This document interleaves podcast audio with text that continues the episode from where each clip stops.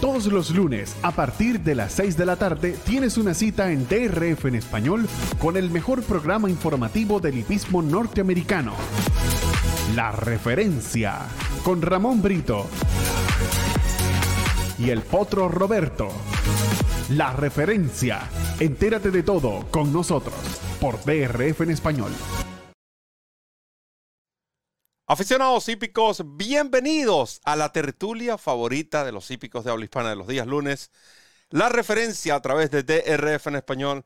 Les saluda Roberto del Potro Rodríguez, acompañado de Ramón Brito del 30G, Randy Albornoz en los controles, en un programa, como todos los días lunes, que promete estar muy, muy bueno, basado en la información que vamos a estar compartiendo con ustedes y que ustedes van a estar compartiendo con nosotros, porque de eso se trata la tertulia de los hípicos de habla que llega a ustedes presentada por DRF Formulator, DRF Bets y tenemos dos patrocinantes especiales de esta semana, Gulfstream Park y Santa Anita Park, quienes estarán apoyando a DRF en español durante los próximos siete días. Importante lo que se viene el sábado.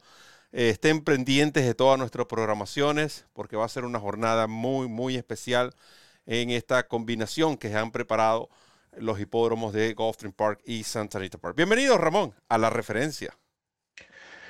Bueno, primero que nada, bienvenido tú a tu casa nuevamente después de ese viaje eh, a Saudi Arabia y donde estuviste pues a la altura con la cobertura de la Saudi Cup para nuestros amigos de DRF en español. Así es que en nombre de la afición pues también eh, agradecido por ese esfuerzo, ese trabajo que hiciste allá en Riyadh.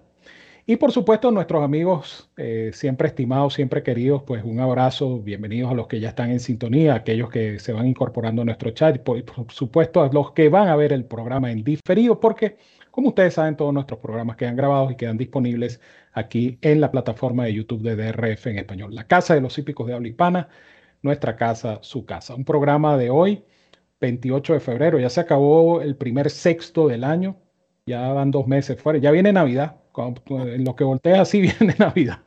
Este año está volando. No, no, no, no. No le menciones Navidad al director. Sigue, sigue hablando de otra cosa. Ah. No, sí, es verdad, porque si no se pone a llorar, es verdad. Es verdad. Todavía está llorando la Navidad pasada. No le hable de la Navidad que viene, mi Eso también es verdad. Pero bueno, aquí estamos felices y contentos de compartir con ustedes, porque de eso se trata justamente, de compartir con ustedes, de interactuar con ustedes, de intercambiar opiniones y comentarios, eh, ustedes a través del chat y nosotros desde acá con mucho cariño para todos ustedes. Un programa que promete eh, bastante, ya que hay temas de actualidad, temas interesantes, noticias, informaciones que eh, muchos de ustedes a, lo mejor no conocen y se van a enterar por acá, porque de eso se trata también, que de, de todo te enteres con la referencia. Pero antes de comenzar, le pregunto a mi querido Roberto. Roberto, por favor, dime algo. ¿Cuánto falta para la partida del Kentucky Derby 148? 67 días, 23 horas, 41 minutos y 19 segundos. En este momento faltan para la partida de la carrera de las rosas de este año a celebrarse en el hipódromo de Churchill Downs el 7 de mayo, sábado 7 de mayo, por supuesto. Y quiero aprovechar entonces ya hablando del Kentucky Derby, dando inicio, porque es un segmento muy compacto, pero muy interesante. Tenemos información, sobre todo información de última hora, sobre todo lo que tiene que ver con la ruta al Kentucky Derby. En cuanto a los puntos y posiciones para esta competencia interesante, ya todos sabíamos que Epicenter había tomado el primer lugar, pero el simpático, mi querido Un Ojo, se metió con 54, 54 puntos gracias a esa victoria el sábado pasado en el Rebel, Smile Happy se mantiene con 30. Eh, Road 20. Barber Road, interesante Barber Road. Barber Road ha sumado 20 puntos, perdón, 18 em, puntos para el Kentucky Derby y todavía no ha ganado su primera carrera en el 2022. Tiene 0-3, pero tiene dos segundos lugares y un tercero y ha producido 300 mil dólares en tres carreras sin ganar. Este potro que entrena eh, Ortiz. a John Ortiz, por supuesto. a Classic Causeway 16, caballo que vamos a ver en acción en el Tampa Bay Derby. Usted va a poder disfrutar de esa carrera en vivo en nuestro idioma aquí en DRF en español. Papa Cap y Zenden comparten la, eh, están con sexta, séptima y octava posición, perdón, 14 puntos. Wyatt Barrio, que trabajó, ya regresó a los entrenamientos, 12 puntos. Mo Donegal, 12. Va a correr este sábado, ya hablaremos al respecto. Rather and Roll, otro que reaparece, tiene 10 puntos. Y así vamos hasta la posición 20, donde está Common Performance, el tordillo que entrena Top Pletcher con 6 unidades. Esta es la tabla de eh, posiciones. Algunos caballos han desertado, como ya se dio a conocer también de Jack Christopher. Eh, ya desistieron de correrlo en lo que son las pruebas que ofrecen puntos para el Kentucky Derby. Eh, le van a dar su tiempo, que el caballo, el caballo dicte cuando va a estar listo, no hay apuro. Lamentablemente, bueno, se pierden de correr en esta importante competencia, pero están pensando primero en la salud del ejemplar. Tocamos primero la nómina del Alfonso Youth, ya que es lo más caliente, Ramón. Háblame de la nómina. ¿Qué opinas? No, está, no te estoy pidiendo tu pronóstico. ¿Qué opinas sobre esta sorpresiva, se puede decir, nómina del Alfonso Youth? Sí, indiscutiblemente hay, nombres que, o hay un nombre específico, vamos a decirlo así, que, que, en lo personal me sorprendió y lo hemos conversado, de hecho, Roberto y este servidor antes de comenzar el programa. Les leo la nómina en orden de puestos de partida. Mark Kemian, el pupilo de Juan Carlos Ávila, va a partir por el puesto 1. Simplification, el pupilo Antonio Sano, con José Ortiz en reemplazo de Javier Castellano, va a partir desde el puesto 2. Howling Time por el puesto 3. In Due Time por el puesto 4. Dean Delivers por el 5. Rattle and Roll, el de Kenny McPeak por el puesto 6. AP Secret por el 7. Emmanuel de Todd Pletcher por el 8. High Oak por el 9. Giant Game por el 10 o Captain por el 11, Mo Donegal de Pletcher por el 12 y Galt elegible con el número 13 que entraría y a lo mejor entra este, a esta nómina de 12 eh, participantes del Fountain of Youth. Digo esto porque eh, la sorpresa para mí en lo personal, y yo sé que Roberto comparte esta opinión, es la, inscripción de Mo Donegal en esta competencia. ¿Por qué? Porque Mo Donegal demostró en el Hollywood, que es un caballo que necesita más espacio para atropellar. Y las condiciones de esta carrera son similares a las del Hollywood, es decir, la meta está en los 100 metros finales, es decir, la recta final es poco menos de 300 metros. Y entonces Modonegal de paso le toca el puesto de partida número 12.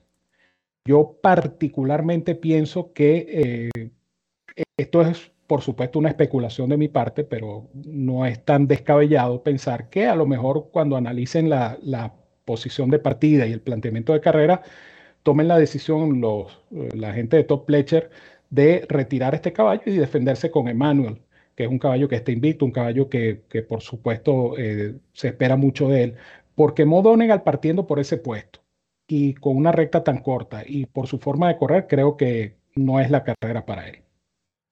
Es, estoy totalmente de acuerdo contigo. Además, eh, a eso tenemos que agregarle el puesto de partida en, para esa milla y un 16 avo. Recuerden que es el final es la primera meta, pero la salida es la misma salida de la milla y un octavo.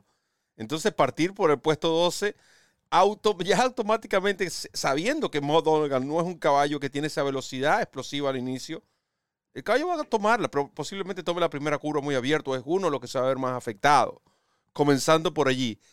La recta opuesta del hipódromo de Gotham Park tampoco es una de las más largas. En fin, el, no creo que este sea el hipódromo, por lo menos hasta una milla y un 16 que beneficie o que vaya de la mano con el estilo de correr de McDonagall. estoy de acuerdo con Ramón y también quiero ah, tomar esa palabra. Estamos simplemente especulando acá de lo que pueda suceder. A lo mejor termina corriendo en y, y, termina ganando porque es un caballo que tiene, de que tiene la calidad, tiene la calidad. Yo dudo que este ejemplar participe, sobre todo con la presencia de Manuel, su compañero de establo.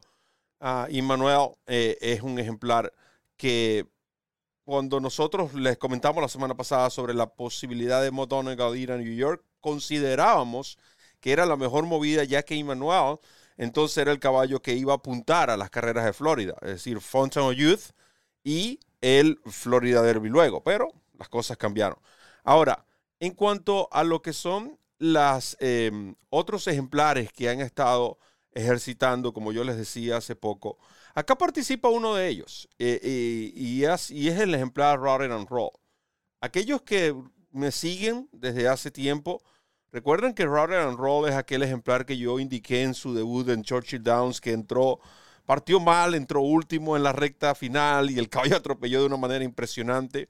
Luego corrió en Saratoga y finalizó último. Ese día el caballo tuvo un problema. Eh, José Ortiz decidió dejarlo tranquilo y regresó para Churchill ganando un Maiden Special Weight y después ganó de manera impresionante el Claver Futurity. Es decir, por jerarquía, este es uno de los mejores del grupo. Ahora, en cuanto a los reportes de entrenamiento, que es donde me quiero enfocar, este caballo ha marcado en Gulfstream Park los dos últimos ejercicios han sido muy, muy buenos. 59-3, 58-4. Este que entrena Kenny McPeak, que seguramente el día del pronóstico, que va a ser el día jueves, están todos invitados, jueves 6 de la tarde, donde vamos a hacer el análisis de esta carrera. Usted no se lo puede perder. Tenemos invitados especiales, entre los cuales está ya eh, confirmado George Ortuzar, quien eh, estará compartiendo con Ramón Brito y este servidor el análisis de, esta, ah, de estas tres competencias. Vamos a analizar tres carreras del camino al Kentucky Derby. En cuanto al ganador del Hollywood, Guaya Barrio, trabajó 36-1 en lo que fue eh, su eh, primer ejercicio. Desde esa victoria, este caballo sí está ya confirmado para el Florida Derby. Creo que es la movida correcta. Y antes de hablar de y pasar a otro tema de lo que es el, el Rebel Stakes, Ramón, eh, eh, no, quiero, no quiero dar eh, tan claramente ¿no? Lo, que es la estadística de las cuales estamos hablando previo, porque de eso se trata la trivia de, del Potro Roberto del día de hoy.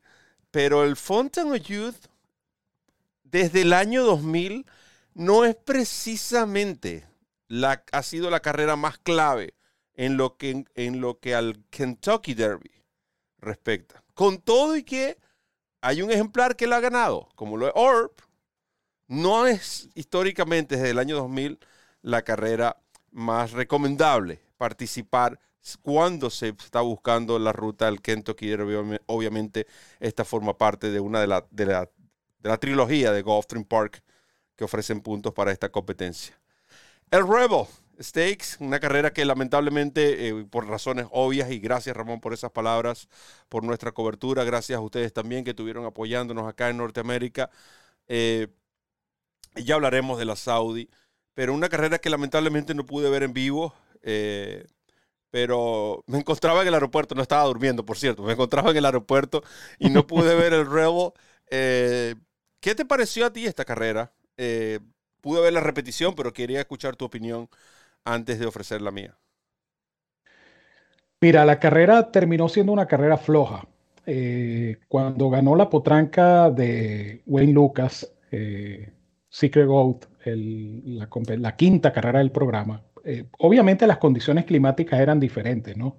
Secret Gold ganó una, una pista seca, todavía no había comenzado la lluvia, pero la, diferencia fue de casi un segundo, ¿no? La potranca hizo un, segundo, 96 centésimas creo que fue la diferencia entre el tiempo de Secret Oath en la carrera para potrancas y el, tiempo que empleó el tuertico, un ojo en el Rebel. Eh, la carrera como tal, eh, a mí me pareció floja. No me parece que de allí salga un caballo ganador del Kentucky Derby, honestamente. Puedo estar equivocado porque si hay algo seguro en las carreras de caballos que nada es seguro pero fue, una carrera que, que tuvo la, la, ausencia del New Grange que habíamos visto en su carrera previa, es decir, en el Southwest. Porque New Grange, en esta oportunidad, yo eh, tuve la ocasión de ver una entrevista que le hicieron a Johnny Velázquez el domingo.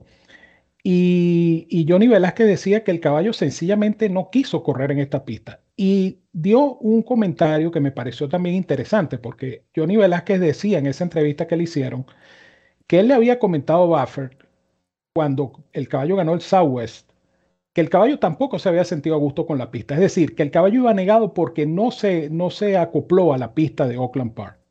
Y el caballo pudo haber ganado en ese momento por superior. Pero en esta, en esta oportunidad, con una pista fangosa, eh, corriendo comprometido, eh, corriendo exigido, eh, el caballo sencillamente se negó a correr. Él dice que el caballo, a su entender, llegó bien, pero que simplemente el caballo no, no quiso nada con la pista mojada de Oakland Park. Puede ser un atenuante, pero la carrera de, New Grange fue muy por debajo de lo esperado, pero sumamente por debajo de lo esperado. al punto tal de que el caballo no pudo ni siquiera con Cabot, que, como lo habíamos planteado en el análisis, ¿no? Y, esto es importante también destacarlo.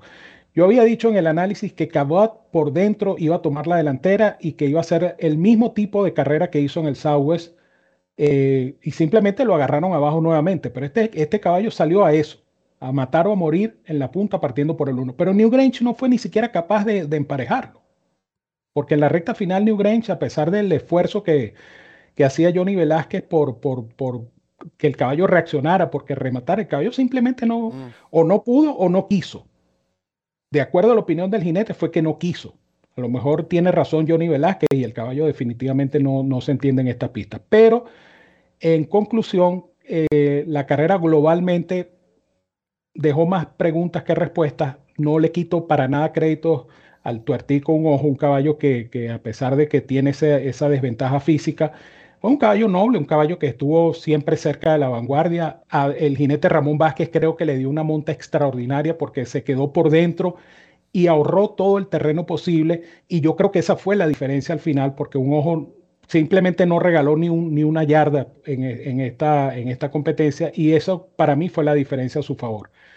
Del resto de los ejemplares, pues sí, buenas carreras como la del potro de Wayne Lucas que llegó segundo, buena carrera para el mismo Cabot que, que estuvo hasta los 100 finales. Cabot se parece, decía alguien por ahí, a los pitchers cuando están lanzando un juego perfecto y se les acaba el juego perfecto del noveno inning, igualito. El Cayo lo hace todo bien, pero cuando llega la hora de la chiquita, simplemente no pudo. Pero en líneas generales es una carrera floja. No creo que de estos eh, salga el ganador del Kentucky Derby. Hay que, resaltar, hay que resaltar el trabajo que se ha hecho con este ejemplar Un Ojo, ¿no? Recuerden que es un potro castrado eh, y que por ser New York, New York bred, un hijo de Leuven, quizás es hasta menospreciado, ¿no? Y, ha venido evolucionando. Me recuerdo aquella famosa carrera del New York Stallion uh, Stake Series, donde finalizó segundo con tropiezos, luego finalizó segundo en el Wheeler corriendo muy, muy lejos ese día en una carrera donde Early Boarding hizo todo, simplemente todo a su disposición, nadie lo peleó, es decir, no existieron parciales para que este caballo rematara. Y estoy de acuerdo contigo, la monta de Ramón Vázquez fue simplemente decisiva en la victoria de este caballo, que si analizamos bien estas tres últimas competencias, es un caballo que ha venido evolucionando y por ser un hijo de Leuven, en este caso, y nieto materno de AP Indy, esto es un indicativo que el caballo puede mejorar también con 200, 300 metros más. En este caso, 300 eh, metros más en comparación del Rebel. El Rebel fue una milla en octavo, una milla 16. Una milla octavo. 16. Una milla 16. Bueno, 300 metros en comparación a lo que será el Kentucky Derby. Y este caballo está dentro del Derby. Se puede decir que todo ejemplar que pase de 40 puntos en estos momentos está dentro del derby. En estos momentos. Este caballo tiene 54, este caballo para mí aseguró su puesto. Es posible que corra el Arkansas Derby, que es la otra competencia preparatoria de este circuito. ¿Y por qué no correrlo? En total, el caballo con, con finalizar segundo, tercero, con hacer una buena actuación, sumaría más puntos, más lo jugoso, que es ese premio que también es de, por cierto, un millón de dólares a repartir. Creo que un millón doscientos. Un millón doscientos. Este año lo aumentaron, sí, un millón doscientos. Un millón doscientos cincuenta. Entonces, esto creo que hay que también darle méritos a este ejemplar. En cuanto a New Grange, es una interrogante, porque regularmente eh, estos ejemplares de Bob Buffer no tienden eh, me refiero a los caballos, sobre todo cuando están apuntando a estas carreras que ofrecen puntos para el Kentucky Derby. Eh, es muy poco común ver un caballo de Bob Buffer de desmejorar de la manera que lo hizo este New Grange. Creo que eh, me, inclino un poco a lo que a ese comentario de Johnny Velázquez. Cuando un caballo no quiere correr, no quiere correr. Ya, ya vamos a hablar de la Saudi Cup. El propio ejemplo cuando un caballo no quiere correr. Es, es, es así. Y, no todas las personas lo entienden de esa manera porque inmediatamente lo que primero que se viene a la mente es eh, que el jinete no lo paró o, etcétera, etcétera, etcétera. No, Cayo no quiso correr, no quiso correr y punto. Pero felicitamos a, a las conexiones, los propietarios, entrenador, por supuesto, jinete de un ojo. Eh, nosotros vamos a aprovechar y hacer nuestra primera pausa y ya regresamos con el segundo segmento de la tertulia favorita de los hípicos de habla hispana, la referencia. Entérate de todo. DRF en español, la casa de los hípicos de habla hispana. el lugar donde encuentras noticias, pronósticos, programas en vivo y mucho más. Síguenos en nuestras redes sociales y disfruta con los campeones. Comienza a ganar con la nueva versión móvil del programa de carreras del Daily Racing Form, presentando en exclusiva las cifras de velocidad Bayer, selecciones y análisis de los expertos. Visita trf.com slash best y siente el poder del TRF en la palma de tu mano. Continuamos con la referencia. Entérate de todo a través de DRF en español, la casa de los hípicos de habla hispana. El sábado, esta sí la pude ver. La carrera de Etrusca. Veis un tiempo allí y vi el Royal Delta, lo que representaba la reaparecida de esta, la campeona, eh, como yegua madura 2021, que entrena Fausto Gutiérrez. Y yo creo que es una carrera, Ramón, que se debe tratar de manera aislada. O sea, acá no se debe comparar por los cuerpos que ganó, los... Eh, el, el, digamos, cómo hizo ver Letrusca tan su superioridad. Porque las rivales que allí participaron realmente no, no son del, del máximo calibre. Sin embargo, para Letrusca, después de esa actuación en la Breeders' Cup, y para hacer un inicio del 2022, donde ya Fausto Gutiérrez, incluso a través de esta plataforma, ha confirmado que va a ser una campaña más reservada, creo que es perfecto lo que esta yegua hizo, sin tener mucha pelea en la delantera, eh, simplemente lo que le llaman muchos un, briseo con, pago. Eh, esta yegua corrió muy bien, se vio muy bien. Muchas personas pudieron apreciar lo que yo dos semanas antes les había adelantado en el reporte, aquel, y usted puede ver lo que está disponible todavía, está disponible en esta plataforma cuando hicimos el reporte sobre lo que era la preparación de Letrusca para Royal Delta, y yo eh, eh, eh, lo que más resaltaba en ese reporte, el reporte, perdón, era la condición física de Letrusca. Varias ocasiones repetí que jamás la había visto en esa forma y el sábado ustedes lo confirmaron. más allá de eso, creo que si tenemos que otorgarle una puntuación, sería 10 de 10 en, torno a lo que es los preparativos y las posibilidades de Letrusca para el 2022.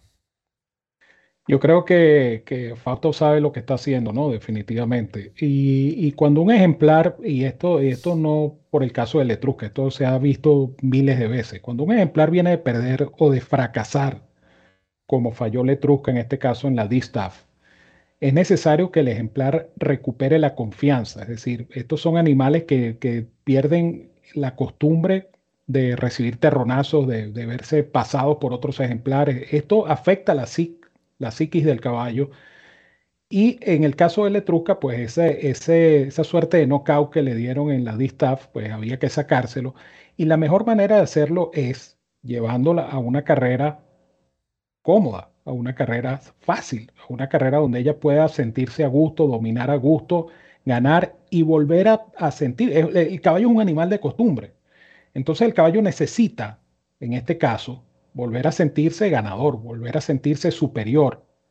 Y eso fue lo que hicieron con Letrusca al inscribirla en el Royal Delta. Le tocó un lote bastante cómodo donde quizá la única enemiga en el papel era Crazy Beautiful, pero Crazy Beautiful daba ventajas también por la reaparecida, etcétera. No era una yegua que estaba al 100%, es una yegua con la que aspira una campaña productiva más adelante en la temporada. Y entonces la carrera era ideal para Letrusca.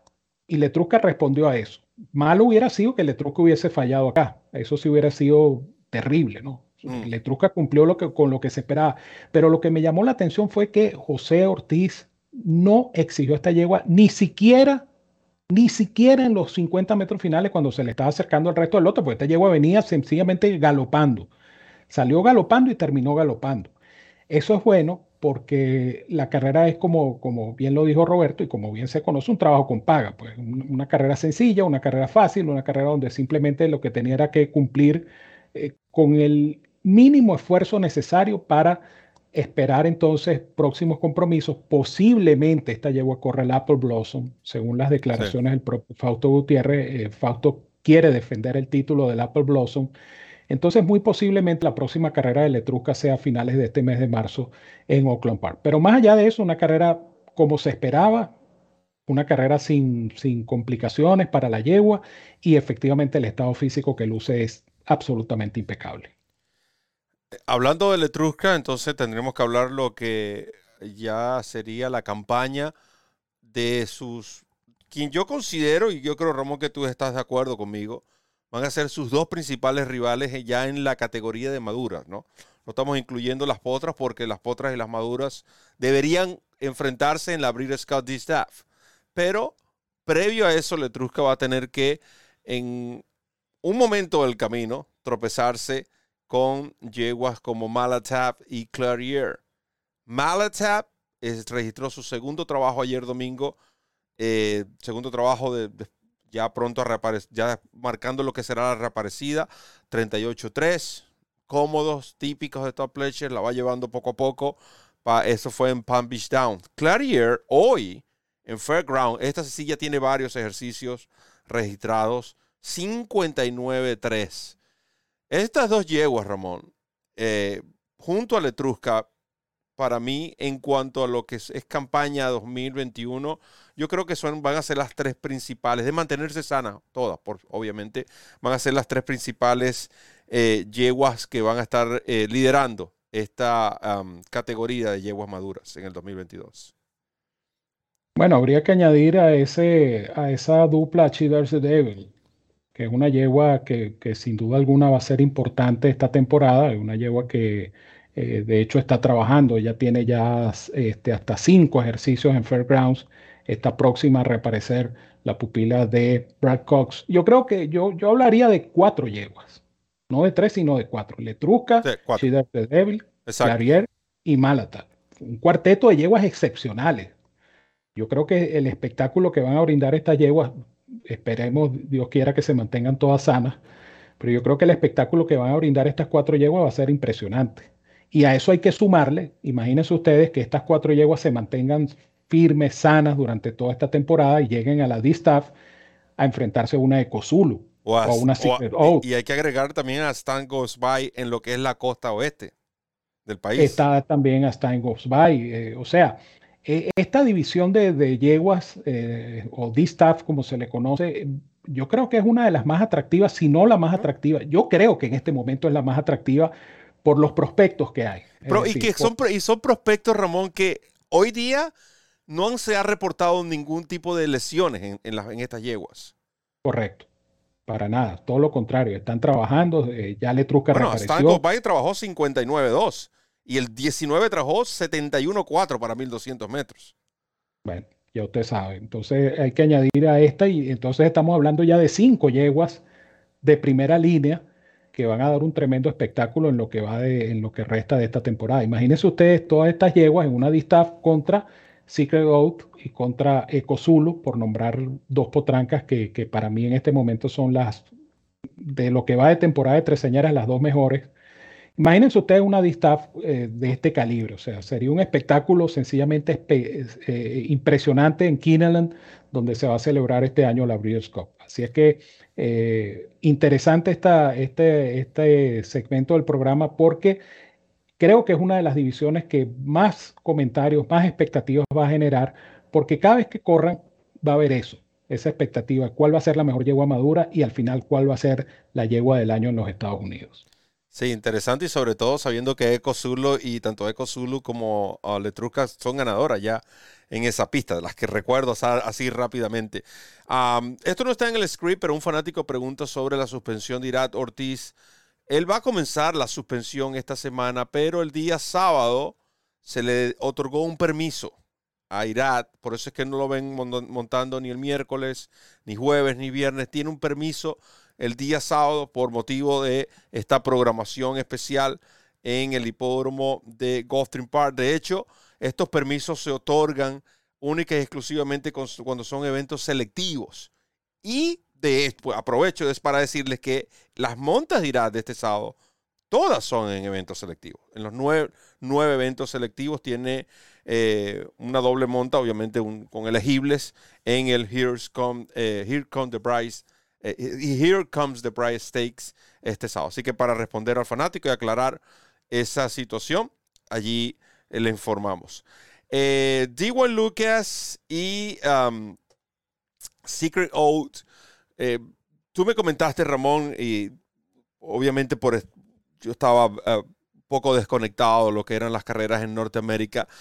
Pero la intención de D1 Lucas o el comentario de D1 Lucas de, ¿por qué no? O sea, pensar en la posibilidad de ver esta yegua Secret Oath corriendo con los machos. Para ser honesto, yo después de ver el video, es cierto, ganó muy bien, ganó de manera solvente, pero si tú me estás hablando de enfrentar a los mismos machos que corrieron en el Rebel, sí, ¿por qué no intentarlo? Pero si me estás hablando de enfrentar a los machos que van en el, camino al Kentucky Derby, ya eso sí son otros 500 mangos. ¿Cuál es tu opinión? Mira, yo, yo respaldo lo que decía el propio Dwayne Lucas el sábado, ¿no? Después que ganó Secret Dogs, no se había corrido, de hecho, la, el Rebel. Y Nancy Holtus, que es la, entrevistadora, la analista de carreras de Oakland le hace una entrevista a Dwayne Lucas, que por cierto me, impresionó porque apenas empezó la entrevista, eh, hizo, hizo puchero porque decía que era un honor entrevistar a Dwayne Lucas después de ganar una carrera selectiva, cosa que refleja, y valga el paréntesis, ese amor por el hipismo, ¿no? Esa, eh, lo que es hipismo de verdad, verdad. O sea, esta es una señora que tiene varios años de experiencia en, medios de comunicación, pero el hecho de, entrevistar a Dwayne Lucas después de esa carrera, se le entrecortó la voz y, yo decía, bueno, va, a llorar, casi, casi lloró y, fue un momento muy emotivo. Pero más allá de eso, eh, Dwayne Lucas decía que para él enfrentar a Secret Oath contra los machos, en el derby, él tiene que estar convencido de que este es el mejor ejemplar de la generación. Y él decía, no es fácil, no es, este, no es definitivo, yo simplemente voy a ver cómo se comportan los machos en el Rebel y después pensaré qué voy a hacer con la yegua. Sin embargo, después de haberse corrido el Rebel, en declaraciones que dio posterior a la carrera, los planes son todavía correr contra las yeguas a Secret Oath y dejar al caballo que llegó segundo en el Rebel, ¿cómo se llama el caballo que, de, Lucas que llegó segundo? Este, ya te voy a decir cómo se llama. El caballo que llegó segundo en el Rebel, que es de Dwayne Lucas, que perdió contra un ojo, ese caballo correría el Arkansas Derby. Es, es el plan en este momento. No es definitivo, pero eh, son por lo menos las aspiraciones de Dwayne Lucas en este momento. Es decir, para que él tome la decisión, para que él cambie la decisión, vamos a decirlo de esta manera, para que él cambie la decisión y diga, ok, voy a correr a, la potranca contra los machos, es porque la potranca tiene que decirle en trabajos que, bueno, que es este, la mejor de la generación. Acuérdense que Dwayne Lucas es ganador del Kentucky Derby con, con eh, Winning, Colors, con una yegua. Ethereal, Road se llama el, potro de Lucas que llegó segundo de un ojo. Ethereal Road en este momento es la carta de Divo en Lucas para el Arkansas Derby. Y la potranca va a correr la carrera de potras que se disputa en esa misma fecha en Oakland Park. Esto es el plan hoy, 28 de febrero. Esto puede cambiar a futuro, pero eh, yo simplemente respaldo el comentario del veterano entrenador cuando él dice, para yo correrla contra los machos, tengo que estar 100% convencido de que Secret Dog es el mejor ejemplar de su generación. Si no, no la corre. Sí, eh, y, creo que es la movida correcta, ¿no? Estamos hablando de una yegua con consumo potencial y, ya que estamos tocando el tema de eh, las tres añeras, eh, también tienen una campaña bastante atractiva en cuanto a premios. Recuerden que además de las Kentucky Oaks, eh, tienen el Acorn, por ejemplo, en, junio en, en, Belmont Park. Este, pues viene el meeting de Saratoga, donde hay un par de competencias atractivas, y así el Cotillion, y así sucesivamente hasta llegar a, la Breeders' Cup eh, staff que es cuando se tienen que enfrentar a las yeguas maduras. Pero eh, el panorama, el calendario es bastante atractivo y no creo tampoco que exista la necesidad de moverla a correr contra los machos cuando no se tiene la certeza de que tiene esa capacidad. Pero es bastante interesante lo que em, eh, nos eh, comentó, lo que comentó en Lucas y los comentarios de Ramón Brito sobre esta yegua. Nosotros vamos a aprovechar entonces, hacemos nuestra segunda y, y última pausa y ya venimos con el plato fuerte. Todo lo que ocurrió en la Saudi Cup aquí en la referencia. Comienza a ganar con la nueva versión móvil del programa de carreras del Daily Racing Form, presentando en exclusiva las cifras de velocidad Bayer, selecciones y análisis de los expertos. Visita drf.com slash best y siente el poder del DRF en la palma de tu mano. Continuamos con la referencia, entérate de todo aquí en DRF en español, la casa de los hípicos. Diablo Hispana, felices de estar este lunes 28 de febrero. Se fueron los dos primeros meses del año adelantamos que estaremos este sábado en Gotham Park, sábado 5 en Gotham Park, cubriendo todos los pormenores de la jornada del Fountain Youth. Y vamos a tener información de Santa Anita Park. Ustedes van a tener que estar, pendientes de nuestra cuenta en Twitter. Para los que no nos siguen, síguenos arroba DRF en español. La referencia combinada 15 eventos de corte selectivo analizados para todos ustedes. Tendremos programas, un programa especial el sábado donde eh, Ramón Brito y Evanán Negrón y este servidor va a compartir sus picks para carreras de Made in Special Way. De esas carreras donde a todos se les hace difícil, bueno, nosotros se lo vamos a hacer a ustedes menos complicada. Y además vamos a tener la guía del pool eh, de David Meri y su equipo, la referencia express, este jueves para Guthrie Park, miércoles de mangos, de todo y para todo para que ustedes ganen, continúen ganando. yo sé que ya vienen ganando desde hace tiempo. Los únicos que no están ganando son los que están, los que no nos siguen. Los que nos siguen tienen sus mangos seguros. Ramón, Saudi Cup. I don't know. Haz tú la presentación, porque yo, yo no sé qué hablar ya de la Saudi Cup, tanto que he hablado. Eh, yo creo que, yo creo que es interesante eh, eh, para nosotros como experiencia, ¿no? en el caso personal tuyo, Roberto, de estar allá en vivo desde el propio lugar de los acontecimientos, porque eh, como experiencia es una experiencia nueva. Eh, cubrir la fuente desde el propio hipódromo King Abdulaziz de Riyadh en Saudi Arabia y, darse cuenta también, y esto lo va a ampliar un poco más Roberto porque es quien estuvo allá, de, la organización, del esfuerzo que se está haciendo por establecer esta, esta jornada de Saudi Cup como un evento hoy en día importante porque ah, al ser la carrera más rica del mundo, pues necesariamente es un evento importante, pero un evento importante como este requiere no solamente de ponerle el dinero y poner la carrera, tienes que tener instalaciones de primera. Eh, y yo quiero que Roberto sea quien les explique la, la condición inmaculada de las pistas, tanto de grama como de arena del hipódromo King Abdulaziz, a pesar de que es una zona donde el clima no es precisamente un clima benévolo y todo el esfuerzo que, han venido haciendo en estos tres años eh, el Jockey Club de Saudi Arabia para montar un espectáculo digno, un espectáculo de primer nivel, un espectáculo que contó con dos días de carrera bien interesantes, el primer día con el Jockey Challenge y el segundo día pues con estas ocho interesantes competencias. Así es que eh, nosotros en DRF en español, por supuesto, muy contentos de haberles llevado información no solamente editorial, sino también esa cobertura desde el propio lugar de los acontecimientos.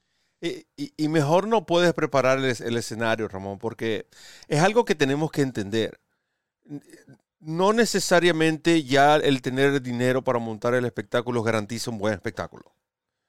Eh, se necesita de organización, se necesita de instalaciones, se necesita de atención se necesita también de lo que es la invitación a las diferentes eh, naciones que estarán representando eh, a sus países en, este tipo de eventos.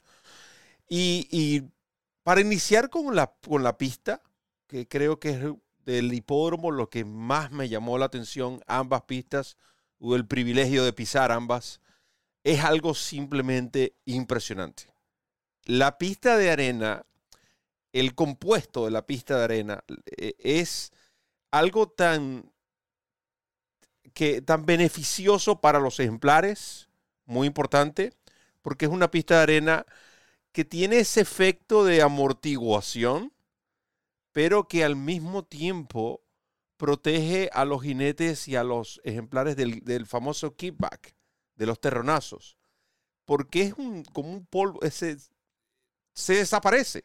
Eh, eh, eh, es, algo, es algo simplemente impresionante. Tú ves regresar a los jinetes en carreras de arena acá en los Estados Unidos, la sudoración, el esfuerzo, y tú ves a los jinetes con las caras, tú sabes, como que ya con la arena pegada. Allá no. es increíble, pero es precisamente por los componentes que tiene.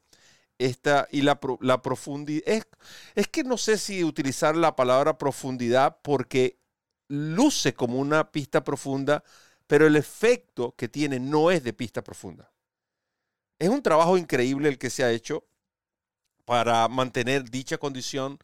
En cuanto a la pista de grama, el sistema que tienen de eh, riego y el, la programación que tienen de riego, la misma, estas personas, eh, los organizadores de Saudi contrataron a los, creo que a los más conocedores de la materia eh, para hacer este tipo este, de trabajos y poder mantener en una zona árida, en una zona donde jamás había visto tanta arena junta en mi vida, pero mantener esta grama en esa condición requiere de eso, ¿no? De un buen sistema eh, de riego y también ayuda, creo que un poco, Ramón, que regularmente en los cuando hay climas tan fuertes como usando el, vamos a usar a Florida como ejemplo, por ejemplo, eh, las noches no son tan, tan, tan frías. Allá las noches son frías. Esto ayuda también mucho. Pero más allá de eso, un espectáculo, las pistas, eh, la distancia de la recta final, yo decía, desde la salida de la última curva hasta la meta hay 424 metros. Una pista, imagínense una pista, una recta final como la de Fairgrounds, algo parecido. Lo que es la zona del jardín, como les dice, o la mitad de la pista, esa área de la mitad de la pista es un oasis. Es algo impresionante, ustedes lo pudieron ver, lo que observaron eh, estas competencias. Es simplemente un oasis, algo hermoso, eh, llamativo, resaltan los colores, todo bien combinado.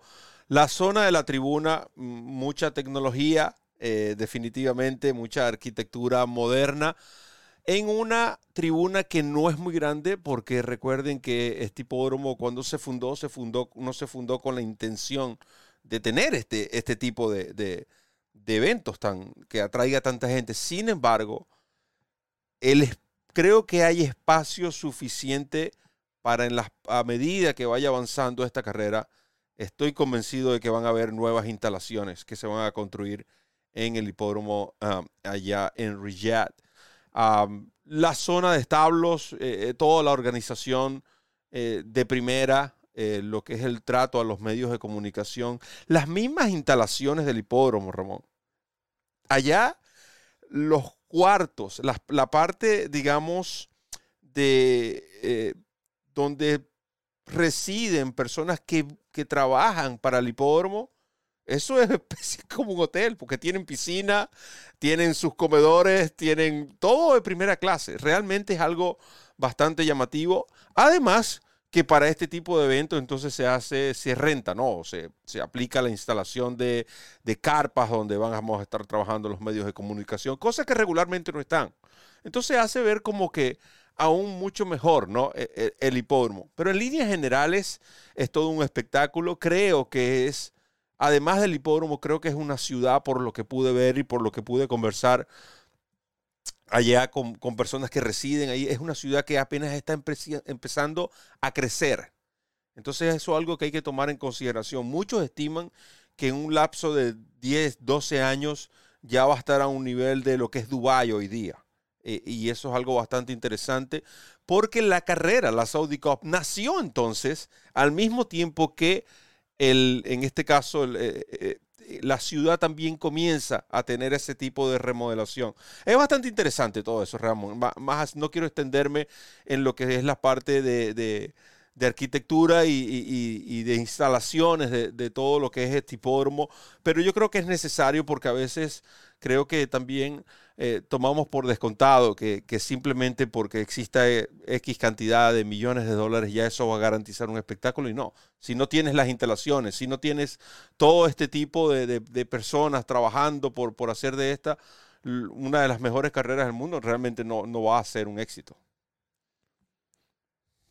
No, y que, el comentario que tú hiciste acerca de lo que es el, el crecimiento actual de Riyadh, por ejemplo, y ellos están tratando de internacionalizar más a, Saudi Arabia como país. Eh, lo están promocionando como un destino turístico.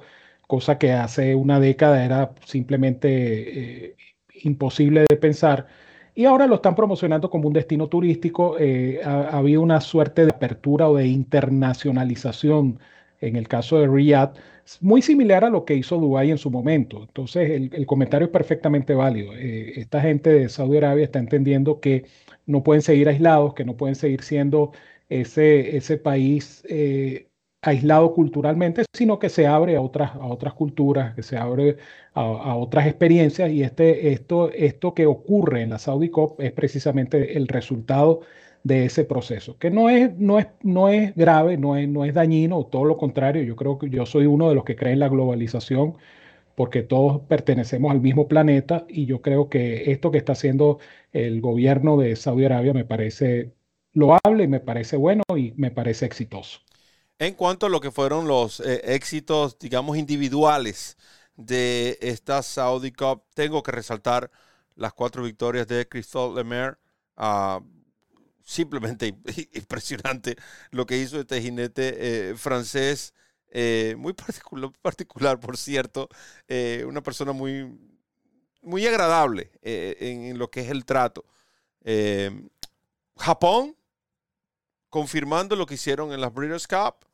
Mire, ahora se llevaron cuántas victorias? Tres, cuatro victorias. Las cuatro fueron las cuatro de Japón, ¿cierto? Las cuatro de la Mer fueron las cuatro de Japón.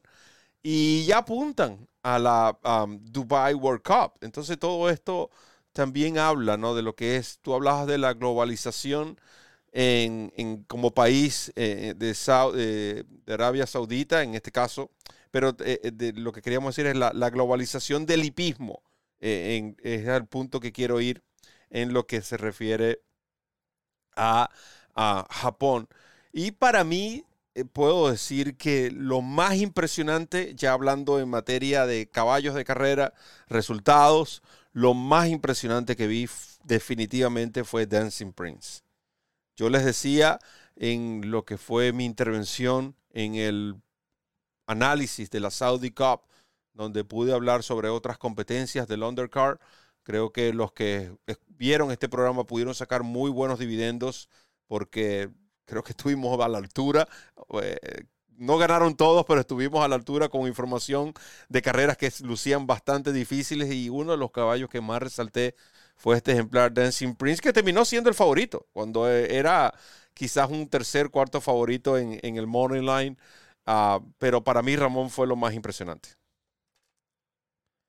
Mira, eh, fíjate que lo que tú dices de Japón es tan, tan válido que Japón ganó carreras con caballos que, por ejemplo, este caballo que ganó ganador de dos, el que ganó la, creo que fue la carrera Authority, Authority fue, no, ya te voy a decir cuál fue. Uno de los caballos que ganó era un caballo ganador de dos carreras. Eh, estoy hablando de el caballo que ganó la carrera, eh, no, aquí ganó Online. El caballo que ganó la carrera de 3.000 metros fue Authority. ¿Authority? ¿Authority el que ganó la de 3.000 metros? Exactamente. Un caballo ganador de dos. Un caballo ganador de dos. Eh, creo que fue, creo que fue Authority. Estoy buscando el caballo, pues este, esto, esto ocurre en los programas en vivo.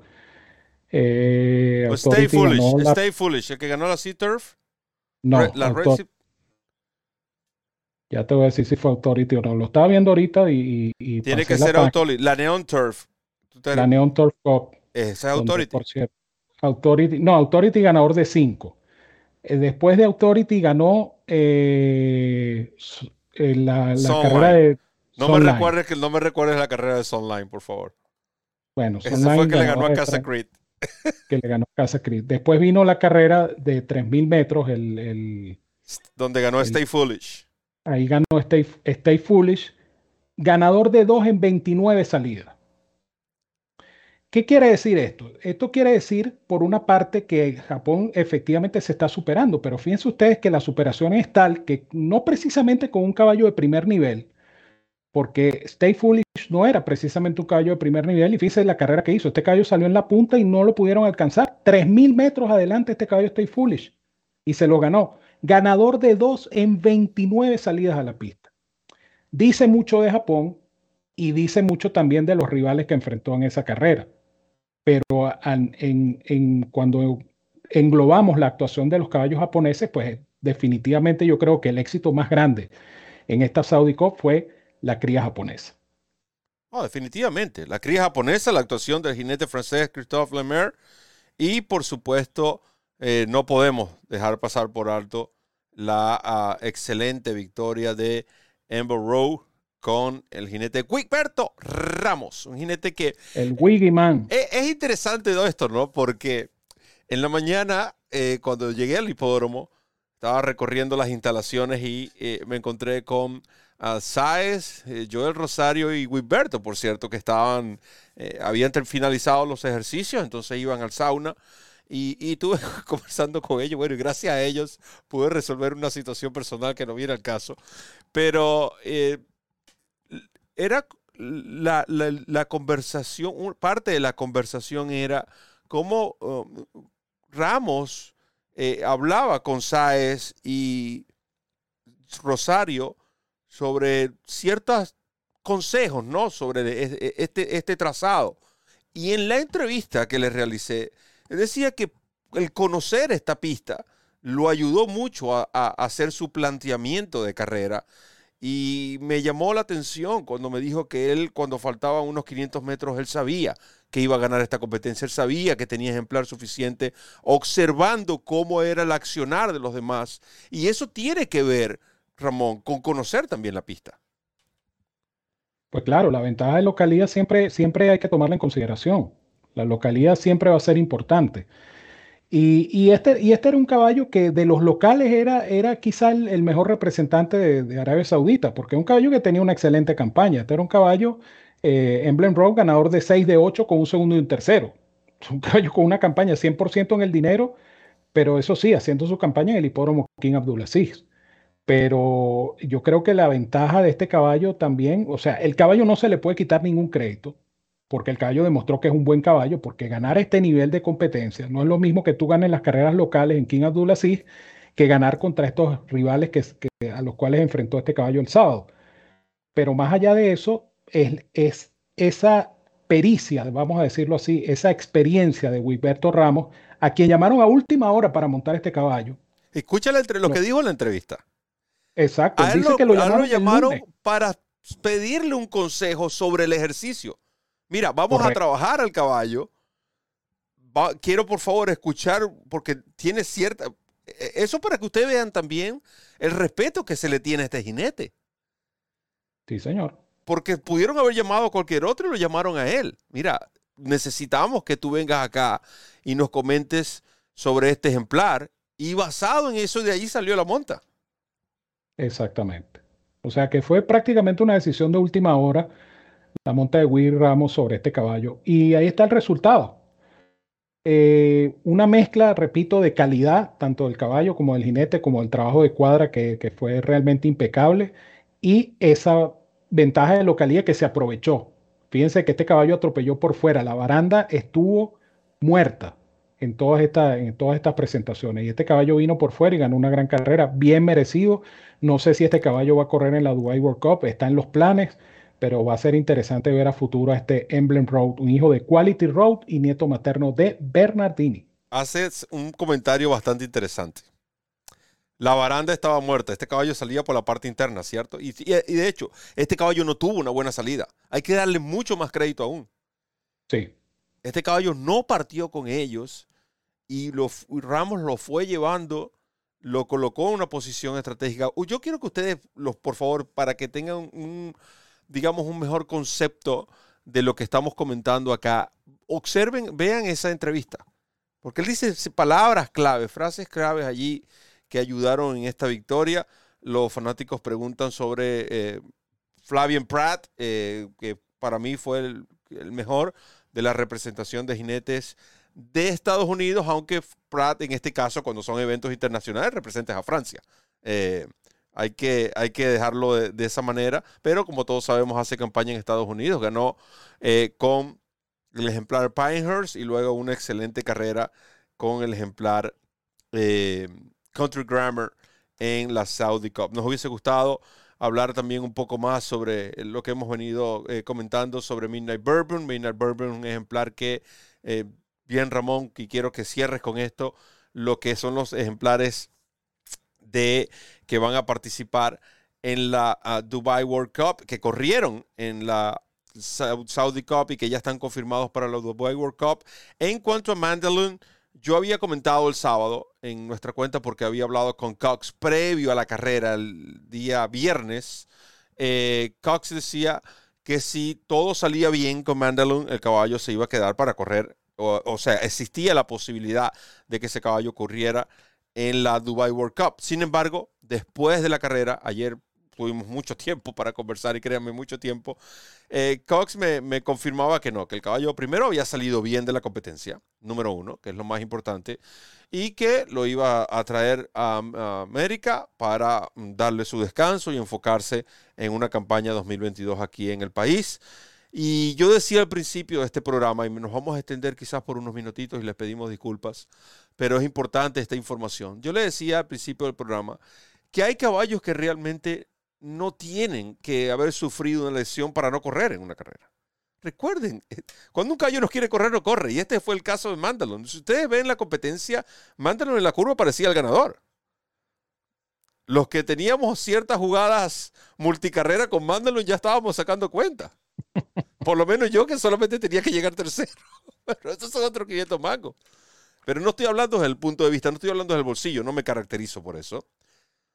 Pero el caballo simplemente no quiso correr. Y eso, él creo, Cox me mencionaba, creo que fue en el en Louisiana que le pasó, le ocurrió. En el Louisiana que le ocurrió algo similar. No quiso correr, no quiso correr. Míralo, Mandalun después se recuperó y bueno, se convirtió en el caballo que es hoy día. Pero más allá de eso, yo creo que es la movida correcta. Eh, y que debían haber intentado esta carrera. Definitivamente tenían que haberlo intentado por alguna razón. Físicamente este era el que lucía mejor. Y esa es otra cosa que comprueba que en ocasiones un caballo puede lucir muy bien en los entrenamientos, pero entonces está si es capaz de trasladar esa forma al día de la carrera. En este caso, Mandalon por alguna razón no lo trasladó. Simplemente se pasa a la página. Ramón. Sí, hay que, hay que hacer varios comentarios, ¿no? Eh, preguntan por Mishriff. Bueno, el caballo simplemente no pudo, simplemente no fue el mismo, no es el mismo caballo. Quizá este caballo a lo mejor lo retiren de una vez a la, a la reproducción. Eh, Mandalun ya está explicado por Roberto, un caballo que no tiene mayores atenuantes, quizá un poquito comprometido en los primeros metros, pero nada del otro mundo, cosas de carrera normales, pero el caballo simplemente no respondió. Eh, muy buena carrera de Country Grammar, reapareciendo desde mayo y, dando ese tremendo espectáculo, con, por cierto, con los colores del señor Sedan, de Sedan Racing, los mismos colores que vistió Medina Spirit. Y eh, Midnight Bourbon, yo digo que Midnight Bourbon es un caballo rendidor. Es un caballo que no gana. le cuesta ganar. Este caballo lleva ya 10 derrotas seguidas, pero siempre corre bien. Y la monta que le dio Rosario a Midnight Bourbon fue excelente. Aprovechó el desgaste en la punta, se lo trajo de menos a más, pasó a decidir la carrera en la recta. El caballo simplemente no, no pudo, pues. No pudo con, con Country Grammar y no pudo con Emblem Road. Buena carrera, sin embargo, tanto así que tanto eh, Midnight Bourbon como eh, Country Grammar eh, viajarán a Dubai para participar en la Dubai World Cup. Se van a convertir en dos ejemplares que van a participar el mismo año en las dos carreras más ricas del mundo. Y creo que es, creo que es un caso único, o un caso doblemente único, porque son dos, dos caballos que van a participar el mismo año en la Saudi Cup y en la Dubai World Cup. Eh, Mandalun regresa a Estados Unidos, eh, al igual que Art Collector. Eh, Pinehurst, el caballo que ganó el Saudi Derby, eh, va a ser enviado también a Dubai, va a correr el Derby de los Emiratos Árabes, carrera que ofrece puntos para el Kentucky Derby, que inexplicablemente está en, en la ruta al Kentucky Derby sección Estados Unidos.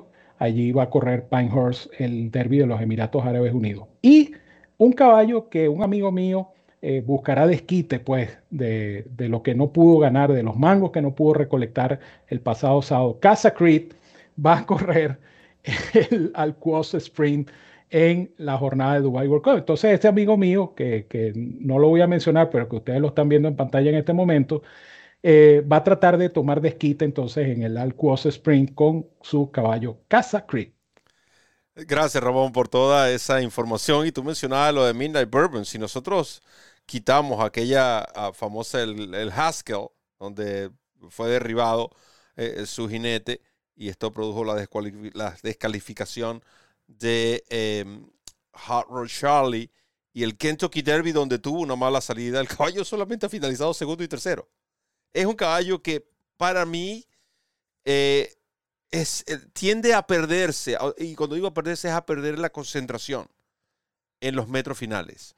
Porque si ustedes notan, el caballo cuando va adelante eh, es sobrepasado.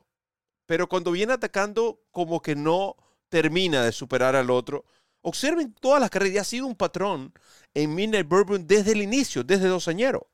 La mayoría de las carreras que Midnight Bourbon ha perdido ha sido de esta manera. Entonces es como ya como una costumbre al ejemplar, en el ejemplar, donde es, así como quiere, correr. Y esto realmente, sí, y esto realmente no, no, existe entrenador, jinete, ni medicamento, ni, ni, entrenamiento, ni preparación que, que, lo cambie. Es la mentalidad del caballo. Y 15-2. Es y, bueno, pero 15-2 y un caballo ha producido 3.2 millones de dólares. Yo quiero uno así. Yo quiero un caballo así. Y no faltará uno que critique a, Midnight Bourbon. Dame, todos los Midnight Bourbon que ustedes quieran. Eh, así como, como Tácito, como el, eh, que los mencionan ambos en el, en el chat. Ese, ese, ese tipo de caballo existe, es el caballo rendidor, Cayo que siempre va, va a todos los bailes, como, como decimos nosotros jocosamente, lo invitan a todos los bailes, va a todos los bailes, en todos los bailes se divierte y se trae, aunque sea el, centro de se, se lleva la torta y se lleva algo. No, no, no, no se queda con lo principal del, del, de la fiesta, pero algo se lleva. Exactamente. Es, ese es Miner Bourbon. Por cierto, un caballo con un físico muy, muy hermoso. Un caballo grande, un caballo eh, con un cuello largo. Eh, eh, un caballo que parece de, pintura realmente, este Midnight Bourbon que entrena Steven Asmussen, que lo intentará. Lo intentará de nuevo. Ahora se va a enfrentar a su otro archirrival. Se va a, reunir con su otro archirrival, Horror Charlie. Recuerden que todos estos se vienen dando piña desde los dos años. Midnight Bourbon, Horror Charlie, um, el que mencioné ahora, ahora poco, eh, ah, el que no va a correr, eh, ah, ya, el ya retirado Essential Quality, todos estos se vienen dando desde los dos años. Sí, ah, correcto va, a ser un interesante, Dubai World Cup, realmente. No, sumamente interesante, más con la presencia de Life is Good. Eh, no se tiene todavía precisada, preguntan por la fecha de viaje de Life is Good, todavía no se ha anunciado oficialmente, pero estamos hablando de Life is Good, estamos hablando de Midnight Bourbon, Horror Charlie, estamos hablando de eh, Country Grammar, estamos hablando de posiblemente Emblem Road, no sabemos si definitivamente va a correr en Dubai, más los caballos de Godolphin que vayan a participar allá. Yo creo que esta edición de la Dubai World Cup va a ser muy, pero muy buena. Y usted esté pendiente de todas nuestras programaciones aquí en DRF en español. Hemos llegado al final, le pedimos disculpas de nuevo por esos eh, siete y que se van a convertir en nueve minutos que le tomamos de su tiempo, pero era necesario tocar todos estos temas aquí en la tertulia favorita de los hípicos de Ramón Brito con la despedida.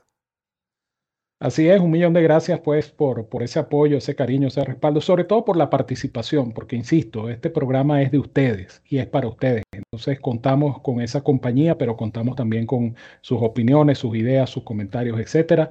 Muchísimas gracias. Recuerden, esta semana vamos a estar en miércoles de mangos con Goldstream Park, el jueves el camino al Kentucky Derby 148. El viernes tenemos eh, Santanita, ¿cierto? Viernes Santanita, sí. Viernes Santanita y el sábado un programa especial de Maiden Special Weights, carreras interesantes que vamos a analizar para ustedes, porque la referencia, el producto bandera de DRF en español, va a tener una edición súper especial con los 15, oígase bien, 15 eventos selectivos que se van a disputar entre Ghosting Park y Santanita.